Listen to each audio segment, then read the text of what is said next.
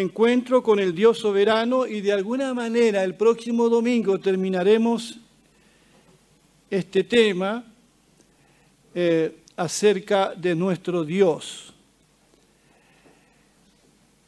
Quiero comenzar citando las palabras que leyó delante Lina, las que están en Amós, capítulo 4, verso 12, que dice de la siguiente manera, Por tanto, de esta manera te haré, oh Israel, y porque voy a hacerte esto, prepárate para venir al encuentro de tu Dios, oh Israel. No sé si creo que no hay una experiencia más grande, más sublime que la de conocer a Dios. Tener un encuentro con Dios. Uno puede, puede ver a veces por ahí el rostro de un niño cuando conoce a una persona famosa. Su rostro se ilumina y puede estar horas esperando un autógrafo o sencillamente verlo a la distancia. Quiere tener un encuentro con ese personaje de barro. ¿Se imaginan ustedes lo que significa tener un encuentro con Dios? Isaías tuvo un encuentro con Dios, como veremos en esta, en esta mañana. Ahora, ¿quién puede de nosotros afirmar que ha tenido un encuentro con Dios? No son aquellas personas que niegan, por supuesto, la realidad de Dios, o quizás el hecho de que sea imposible eh, conocer a Dios. Tampoco pueden tener un encuentro con Dios aquellos que reconocen una existencia de alguien como más arriba. La Biblia dice que los que han tenido un encuentro con Dios son aquellos que han reconocido que su Hijo Jesucristo es el camino, la verdad y la vida. No conocemos a Dios, no conocemos a Cristo hasta que la experiencia que tuvo Isaías este, se haga una realidad también en nuestras propias vidas. Y quiero recordar ese pasaje de Isaías que dice así, en el año que murió el rey Usías, yo vi al Señor sentado sobre un trono alto y sublime. El borde de su manto cubría el templo. Por encima de él había serafines, cada uno de los cuales tenía seis alas. Con dos de ellas se cubrían el rostro, con dos se cubrían los pies y con dos volaban. Y se decían el uno al otro, Santo, Santo, Santo es el Señor de los ejércitos Toda la tierra está llena de su gloria. La voz del que clamaba hizo que el umbral de las puertas se estremeciera y el templo se llenó de humo. Entonces dije yo, ay de mí, soy hombre muerto. Mis ojos han visto al rey, al Señor de los ejércitos, aun cuando soy un hombre de labios impuros y habito en medio de un pueblo de labios también impuros. Entonces uno de los serafines voló hacia mí, en su mano llevaba un carbón encendido que había tomado del altar con unas tenazas. Con ese carbón tocó mi boca y dijo, con este carbón he tocado tus labios para remover tu culpa y perdonar tu pecado. Después oí la voz del Señor que decía, ¿a quién enviaré? ¿Quién irá por nosotros? Y yo respondí, aquí estoy, envíame a mí. Este relato que acabo de leer no es solamente un dato histórico, queridos hermanos. No es tampoco el llamado de un profeta al ministerio, al servicio del Señor. Este relato que acabo de leer es la crisis que sufre un hombre cuando se ve frente a Dios. Y dice que eso ocurrió cuando el rey Usías murió. Hagamos un poquito de historia. Este rey eh, gobernó Judá 52 años. Creo que fue el rey que más tiempo reinó en la nación de Judá. Eso es mucho tiempo, 52 años. Pero con su muerte la nación de Judá estaba pasando por tiempos difíciles ahora. El pueblo asirio acechaba cerca de las fronteras. Había mucha ansiedad con respecto al futuro de la nación. El rey Usías había sido un rey relativamente bueno, un rey muy poderoso. Bajo su reinado, Judá había disfrutado de seguridad y prosperidad. Ahora su reinado pasaría a su hijo Jotán, que tiene 25 años. Así que en la nación hay un cierto grado de incertidumbre respecto al futuro. Isaías lo sabe, así que él va al templo buscando dirección de Dios. Va al templo a orar seguramente. Pero estando Isaías en el templo, tuvo una experiencia, una crisis tan grande que cambió el rumbo de su vida y la forma de mirar a Dios, de mirar al mundo y de mirarse a sí mismo. Dios le revela varias cosas allí. Primero le enseña a Isaías que Él es un Dios santo y que es Señor del cielo y de la tierra y que es un Señor soberano. Isaías notó un símbolo visual de la soberanía de Dios. Él vio al Señor, al Adonai, lo vio sentado sobre un trono. Y esto es muy importante, porque el rey Usía había muerto. Su trono está vacante y su hijo Jotán tambalea al tomar el, trono de la nación. Pero Dios le dice a, a, Isaías que el trono del Señor no tambalea. Usías ha muerto, pero Dios vive eternamente. Esta visión del trono de Dios la encontramos mucho en la Biblia. La encontramos en el libro de Ezequiel, la encontramos en el libro de Apocalipsis de Daniel. En fin, en muchas partes de la Biblia encontramos esta imagen del Señor sentado en un trono para enseñarnos a todos nosotros que Él, nuestro Dios, es el único Dios soberano. Por eso, salmo tras salmo, se nos dice que Dios reina, que Dios reina, que Dios reina. Mientras estudiaba este pasaje, recordé otro pasaje donde se presenta a Dios sentado en su trono, porque fue muy importante. En Primera de Reyes 22 se nos habla de otro rey, perdón, de otro profeta llamado Micaías. No Isaías, Micaías un profeta fiel de Dios, a quien el rey Acab había tomado prisionero porque, porque sencillamente le había dicho la verdad, que iba a fracasar en su intento de ir a atacar al pueblo enemigo. Así que Acab, como no le dio buena, una buena profecía, lo metió preso a solicitud del rey Josafat, traen al profeta Micaías de la prisión para que les diga nuevamente cómo les irá en la guerra contra los sirios. Y cuando traen a Micaías de la cárcel, esta fue la imagen que vio Micaías.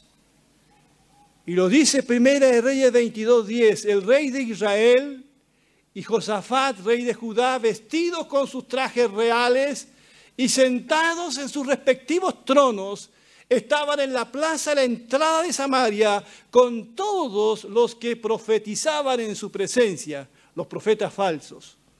Esa fue la imagen que vio Micaías cuando fue traído de la cárcel ante estos dos reyes, a dos reyes sentados en su trono. Pero cuando Micaías llega donde ellos no se sienten intimidados, cuando uno lee el relato, primero lo que hace Micaías fue burlarse de Acab, imitando a sus falsos profetas que le vaticinaban buenas cosas. Luego le dijo la verdad de que si iba a la guerra iba a fracasar. Ahora, ¿de dónde sacó Micaías tal valentía? Porque, y lo dice el verso siguiente, Primera de Reyes 22, 19, Micaías prosiguió y dijo, por lo tanto, oiga usted la palabra del Señor, le dice a los, a los dos reyes, vi al Señor sentado en su trono, con todo el ejército del cielo alrededor de él, a su derecha y a su izquierda. ¿Cuántos dicen amén? La misma imagen que tuvo Isaías, la tuvo Micaías. Micaías. Por eso Micaías no tiene miedo de enfrentarse a estos supuestamente grandes reyes, porque él había visto al Señor sentado en su trono.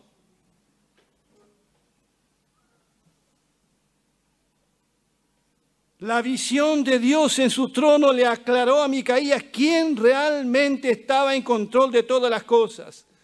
Esta visión de Dios en el trono fortaleció a Micaías y lo envalentonó para decirle la verdad a estos dos reyes porfiados.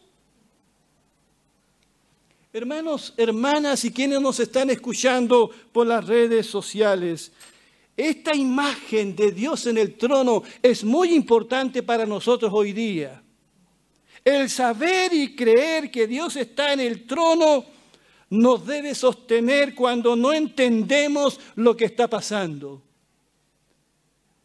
Esta idea de Dios en el trono nos reconforta cuando no le encontramos sentido a las cosas.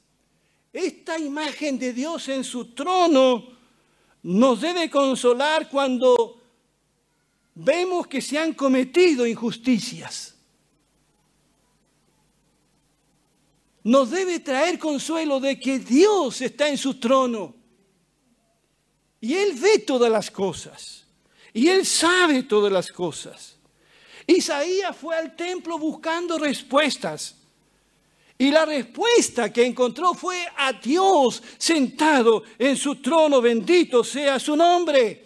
Esta visión todos la necesitan hoy día. Aún los cristianos tienen miedo, tienen temor, hay demasiado temor. En nuestro país, en el mundo, hay personas desesperadas con mucha incertidumbre respecto al futuro. ¿Cuál es la respuesta de Dios para ti en esta mañana? Es Dios sentado en su trono. ¿Entiendes? Es Dios sentado en su trono. Esa es la respuesta de Dios para ti. Él está sentado en su trono. Él no ha claudicado. Él no ha renunciado a gobernar al mundo, aunque nos parezca a nosotros que es así. Él está sentado en su trono.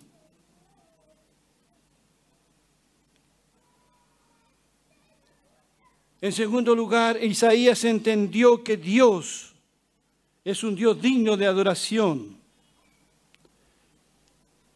Por encima de él, dice, había serafines, cada uno de los cuales tenía seis alas. Con dos de ellas se cubrían el rostro, con dos se cubrían los pies y con dos volaban. Y se decían el uno al otro, Santo, Santo es el Señor de los ejércitos, toda la tierra está llena de su gloria. A la voz del que clamaba hizo que el umbral de las puertas se estremeciera y el templo se llenó, se llenó de humo. ¿Cómo nosotros adoramos a este Dios sentado en su trono? ¿Qué podemos nosotros aprender de estos seres angélicos que adoran al Señor y dicen, Santo, Santo, Santo, el Señor de los ejércitos? Noten la postura de estos ángeles. Dice que con dos alas se cubrían el rostro. Con dos alas se cubrían el rostro. Tenían una actitud reverente delante de la presencia de Dios. Se sentían indignos de mirar la gloria de Dios, de la cual hablaremos el próximo domingo, la gloria de Dios. Pero también dice que con dos alas se cubrían sus pies. Esto nos habla del espíritu de humildad que tenían ante la presencia de Dios. Los verdaderos adoradores quieren borrarse de la escena, no atraen la atención sobre ellos mismos, se concentran solo en el Dios eterno que adoran sin que nada los distraiga. Y también dice que con dos alas se mantenían volando. O sea, estaban preparados para salir inmediatamente a cumplir la voluntad de Dios. Porque los ángeles, según Hebreo, están puestos al servicio, son ministros del Señor. Nuestra adoración, como la adoración de los ángeles, debe incluir eso entonces, hermanos. Si es que realmente hemos tenido un encuentro con Dios, debe incluir reverencia, humildad, y disposición a servirle y hacer su voluntad. En tercer lugar, Isaías entendió que Dios es un Dios cercano, porque escuchó esa frase que dijo, toda la tierra está llena de su gloria. Piensa en eso, toda la tierra está llena de su gloria. Por lo tanto, no hay lugar en el mundo que sea feo, porque todo nos habla de la gloria de Dios. Cuando nos adentrábamos en el desierto, mientras vivimos esos años en Iquique, uno en el desierto podía ver la gloria de Dios. La gloria de Dios es evidente en todo lugar. Nadie puede esconderse de Dios porque su gloria llena toda la tierra. En cuarto lugar, Isaías, Isaías descubrió que Dios es un Dios santo y puro. Isaías percibió esa pureza cuando dice, entonces dije, yo, ay de mí, soy hombre muerto, mis ojos han visto al rey, el Señor de los ejércitos, aun cuando soy hombre de labios impuros y habito en medio de un pueblo de labios también impuros. Entonces uno de los serafines voló hacia mí en su mano llevaba un carbón encendido que había tomado del altar con unas tenazas. Con ese carbón tocó mi boca y dijo, con este carbón he tocado tus labios para remover tu culpa y perdonar tus pecados. Isaías se sintió pecador delante de Dios. La sensación de impureza y corrupción delante de Dios no es algo morboso aquí, no es algo neurótico o malo, es algo natural de una persona que se siente frente a Dios. Incluso es algo, es algo, saludable para esa persona porque lo llevará a un cambio de vida. Y noten lo que Isaías dijo, soy un hombre de labios impuros. Isaías está pensando en los pecados de la boca, de nuestra lengua. La Biblia tiene mucho que decir de tales pecados, ya que son un reflejo del corazón humano. Jesús dijo, de la abundancia del corazón habla la boca. Y nosotros podemos utilizar el don de habla para hablar mentiras, lastimar a otros, algunas personas critican sin misericordia, son chismosos, una práctica que ha sido definida como el arte de confesar los pecados ajenos, no los pecados propios. Otros son lisonjeros, otros obscenos. Y cuando Isaías habla de los labios impuros, dice algo, hermanos y hermanas, que nos involucra a todos nosotros. Entonces dije yo, ay de mí, soy hombre muerto, mis ojos han visto al rey, al Señor de los ejércitos, aun cuando soy hombre de labios impuros y habito en medio de un pueblo de labios también impuros. Me llama la atención a mí que Isaías, siendo un profeta de Dios, no se percibe diferente al pueblo en el que habita. Era un profeta, pero no se percibe diferente. Posiblemente Isaías necesitaba este encuentro con Dios. Posiblemente Isaías como predicador que era se había puesto por encima de los demás. Pero él descubrió en la presencia del Señor que se había comportado de la misma forma. Al tener este encuentro con el Dios soberano, lo había traído de vuelta a la realidad. Y él dice, tengo labios impuros y habito también en un pueblo que tiene labios impuros. Hermanos y hermanas, si Isaías reconocía vivir en un pueblo de labios impuros y blasfemos, ¿qué diremos de nosotros mismos? ¿Qué diremos de nuestro propio pueblo? ¿Qué diremos de los medios de comunicación y de los gobiernos que manipulan la verdad, que prometen y no cumplen? ¿Qué diremos de nuestros congresistas? Pero por sobre todo, ¿qué diremos de nosotros mismos? Isaías era un, profeta que fue al templo buscando respuesta, pero se encontró que tenía labios impuros. ¿Qué puedo decir yo como pastor de esto? Tú que eres maestro o líder en la iglesia, o diácono, o un adorador, o un miembro de la iglesia. ¿Qué puedes decir? Si Isaías, un hombre de Dios, dice, ay de mí, tengo labios impuros. Es que ahora Isaías descubre eso. Ahora lo descubre. Isaías pensó que todo estaba bien con él. Él había ido al templo buscando otra cosa pero no pensó que allí vería la gloria de Dios. Y, tienen un, y tiene un examen de conciencia porque la poderosa luz de Dios, esa de la que nadie se escapa, la poderosa luz de Dios iluminó su corazón, trajo luz a su vida. Y los pecados que él juzgaba del pueblo eran los pecados que a él mismo lo estaban condenando. Por eso dice esa exclamación, esa exclamación es un grito de angustia, es el grito de alguien que tiene una profunda crisis porque se ha encontrado con el Dios Todopoderoso. ¡Ay de mí! ¡Ay de mí! dice.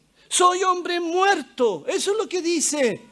Mis ojos han visto al Rey, el Señor de los ejércitos, aun cuando soy un hombre de labios impuro y habito en medio de un pueblo de labios también impuros. Hermanos, hoy día falta tener conciencia del Dios al que adoramos, del Dios al que decimos conocer, del Dios que se ha revelado en su Hijo Jesucristo. Necesitamos todos bajarnos del pedestal y vernos como realmente Dios nos ve. Por todas partes encuentro gente buena, pero gente entre comillas buena que no tiene conciencia que es un pecador delante de Dios. Esa gente buena estafa, esa gente buena le roba al país, esa gente buena abandona a su familia y deja a sus hijos botados. Esa gente buena tiene labios impuros y habla obscenidades, pero son buenos. No tienen labios impuros. Esa gente buena viene a la iglesia.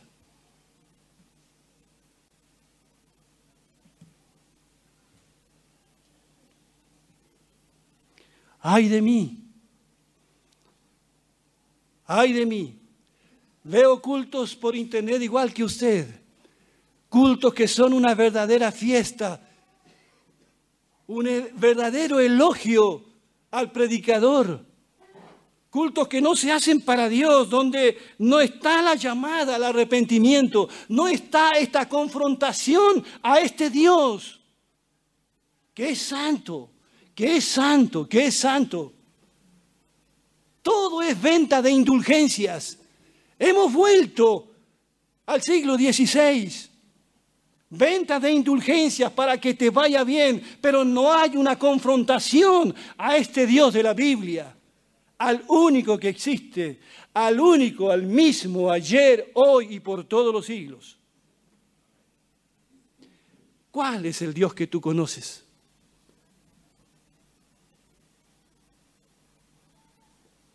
Conoces a Dios. Conoces a este Dios que conoció Isaías. ¿Has tenido alguna vez esta crisis en tu vida? Has entrado allí en ese aposento secreto y le has dicho al Señor, Señor, ay de mí. ¿Te has alguna vez confrontado a este Dios? Ay de mí, soy hombre muerto.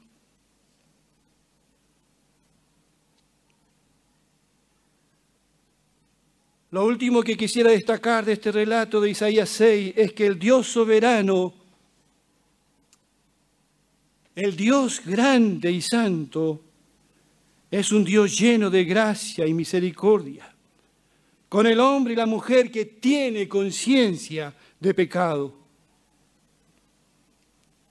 Entonces uno de los serafines voló hacia mí, en su mano llevaba un carbón encendido que había tomado del altar con unas tenazas y con ese carbón tocó mi boca, porque allí estaba el problema de Isaías, sus labios, y dijo, con este carbón he tocado tus labios para remover tu culpa y perdonar tu pecado.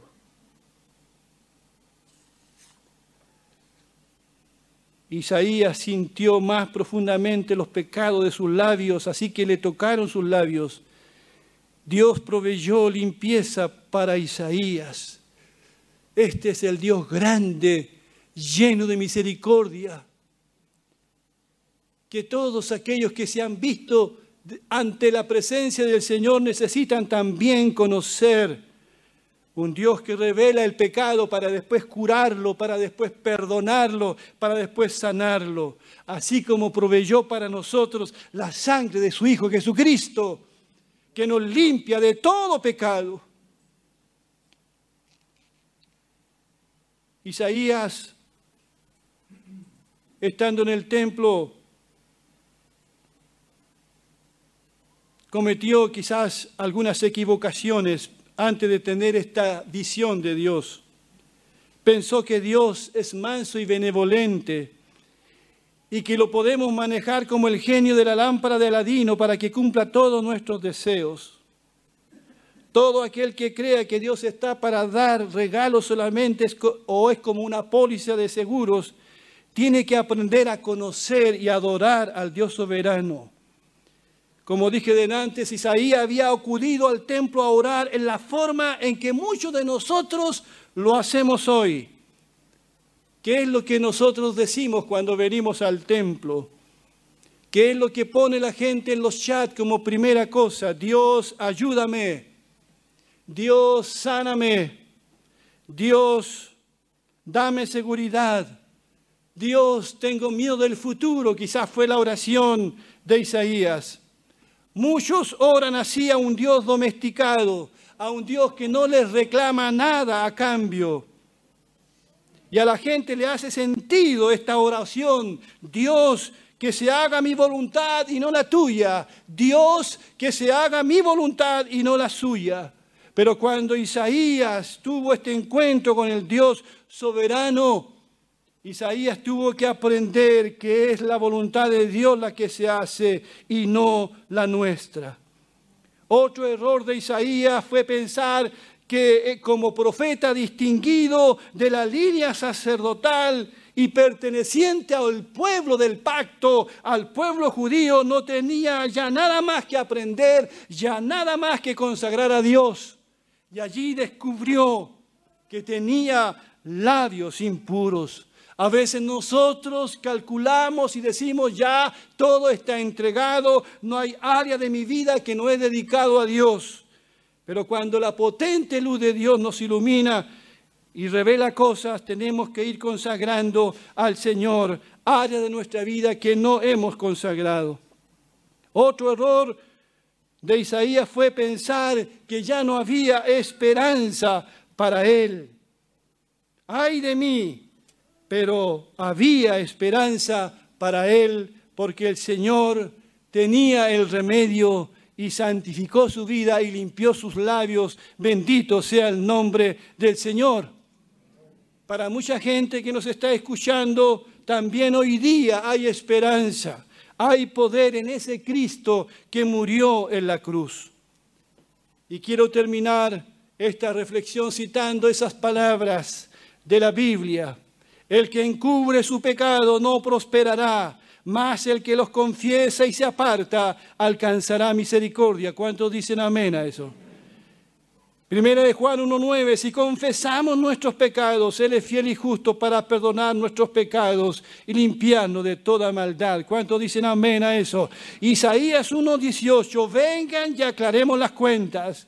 Dice el Señor, por profunda que sea la mancha de sus pecados, yo puedo quitarla y dejarlos tan limpios como la nieve recién caída. Aunque sus manchas sean rojas como el carmesí, yo puedo volverlas blancas como la lana. ¿Cuántos dicen amén a eso? Un día, un día, un día todos nosotros, aunque no lo queramos, todos nosotros nos encontraremos con Dios estaremos en presencia del Dios soberano, omnipotente y glorioso.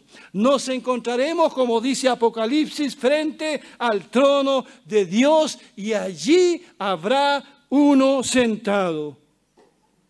Y una multitud incontable de ángeles rodearán ese trono y como dice Apocalipsis, dirán, digno, digno, digno, santo, santo, santo, santo el Padre, santo el Hijo y santo el Espíritu Santo.